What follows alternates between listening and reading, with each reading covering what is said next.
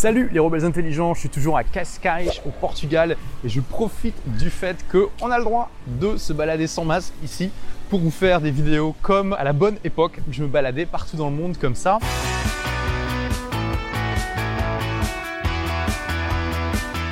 Et aujourd'hui, on continue donc cette série de vidéos sur la productivité et on va continuer dans cet état d'esprit de trouver des effets de levier aux techniques de productivité qu'on a déjà appris. D'accord? Si vous avez suivi les vidéos de ce défi, vous connaissez aujourd'hui des tas de stratégies, de tactiques, d'habitudes, d'astuces, beaucoup plus que, admettons, les 95% de la population, en tout cas une grosse partie de la population.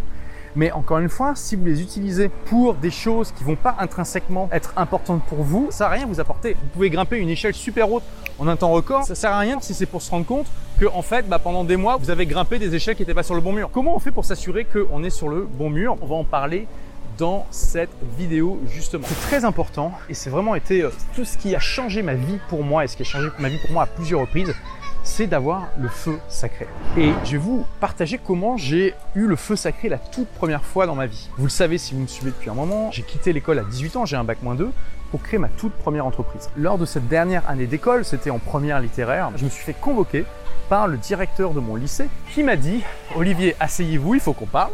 Donc c'était déjà un très très bon démarrage.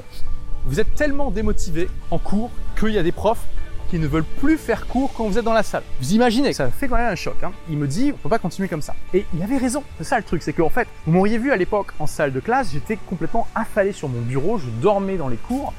Et j'étais tellement démotivé que j'aspirais la motivation des autres. Et ce qui est incroyable, c'est que un an plus tard, j'étais la même personne, juste avec quelques mois de plus, mais par contre, j'avais absolument pas la même énergie. J'étais complètement inarrêtable. J'avais une motivation extraordinaire à accomplir mon projet, c'est-à-dire à créer mon entreprise. Dès que je voyais un obstacle, je fonçais dedans et je faisais un trou comme dans le dessin animé Tex Avery. Au final, qu'est-ce qui a changé entre ces deux Olivier Entre l'Olivier affalé sur sa table, qui est tellement démotivé qu'il démotive les profs, et l'Olivier qui est ultra motivé, qui se laisse abattre par rien et qui arrive à créer sa boîte à 19 ans alors que plein de gens dans une meilleure situation 20 ou 30 ans plus tard qui en rêvent ne le font pas. Et eh bien justement, j'ai trouvé ce feu sacré. Et comment j'ai eu ce feu sacré? Bah, C'était ça, une motivation absolument extraordinaire, incroyable qui m'a donné une énergie de fou pour accomplir des projets de dingue. Ce qui a créé ce feu sacré, c'est simplement que je me suis mis dans une situation où je voulais vraiment, vraiment, vraiment réussir. Je voulais réussir à 2 milliards de pourcents.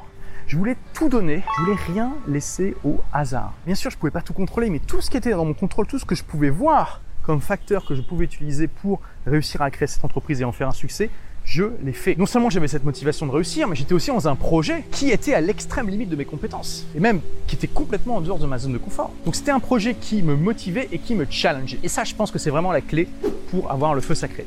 Vous devez trouver un projet qui vous motive énormément et qui vous challenge. C'est comme ça que vous allez vous dire, ok, j'ai vraiment envie de le réussir et ça va être dur. Donc, je vais donner tout ce que j'ai pour pouvoir le faire. Et ça, je peux vous garantir que ça transforme la personne la plus apathique en pile d'énergie atomique. C'est ce qui s'est passé avec moi et c'est ce qui peut se passer avec vous, avec toi. On va se tutoyer vu qu'on arrive à la fin de cette vidéo. C'est ce qui peut se passer même avec, je sais pas si tu as des enfants ou que tu as un cousin ou que je sais pas, tu connais le fils du concierge de ton ami qui est complètement apathique. Lui aussi, il peut se transformer avec cette méthode. Et on n'a pas besoin de trouver son ikigai pour ça. Qu'est-ce que c'est que l'ikigai? C'est un concept japonais que j'aime beaucoup. On peut traduire par raison d'être. Que tu vas en fait trouver ta raison d'être en faisant quelque chose qui est au carrefour de quatre éléments. Quelque chose qui te passionne, quelque chose dans lequel tu es compétent, quelque chose qui te fait gagner de l'argent, en tout cas suffisamment pour en vivre, et quelque chose qui est ta mission, le changement que tu veux voir dans le monde. Et l'ikigai, c'est extraordinaire. Et c'est quelque chose que la plupart des rebelles intelligents devraient viser. Mais c'est pas facile de faire ça la première fois. La première fois que tu te lances dans un projet qui a de la gueule et qui donne le feu sacré, c'est pas forcément ton ikigai. Peut être ton ikigai temporaire, ça peut être quelque chose justement qui te donne une vraie raison de te bouger. Parce que finalement, je pense que beaucoup de personnes qui sont apathiques comme ça, qui n'ont pas de motivation, qui n'ont pas l'envie, qui aspirent à la motivation des autres, ils ont toutes ces ressources en elles, mais elles n'ont pas trouvé de raison de les utiliser, ces ressources-là. Elles se disent juste à quoi bon? Ça m'intéresse pas de toute façon. Donc elles doivent trouver cette chose qui les motive, cette chose qui va les révéler à elles-mêmes. Parce que finalement, j'étais le même Olivier, je me suis pas vraiment transformé, je me suis révélé à moi-même. Et toutes ces ressources que j'avais en moi, bah, je me suis dit, tiens, j'ai envie de les utiliser. Quand on essaie de se dire, faut que je trouve mon ikigai, alors voilà, tu as 20 ans, 25 ans, 30 ans que tu veux créer ta meilleure boîte, ça se donnait beaucoup de pression. Ma première entreprise, c'était pas mon ikigai parce que c'était une compétence que j'avais, l'informatique, mais que je devais développer quand même. C'était une passion, ça oui, c'est aussi un moyen de gagner de l'argent. C'était pas une mission. Même si j'avais envie de diffuser aux autres eh bien, le fait de mieux utiliser l'outil informatique, ça c'est clair. Voilà, et toi, est-ce que tu as déjà ressenti le feu sacré? Est-ce que tu as trouvé ton Ikigai? Est-ce que tu le cherches? Partage-le dans les commentaires, ce sera très intéressant d'avoir ton point de vue. Merci d'avoir écouté ce podcast. Si vous l'avez aimé, est-ce que je peux vous demander une petite faveur? Laissez un commentaire sur iTunes pour dire ce que vous appréciez dans le podcast tout simplement. Ça aidera d'autres rebelles intelligents comme vous à trouver le podcast et puis à être inspirés tous les jours ou presque par lui.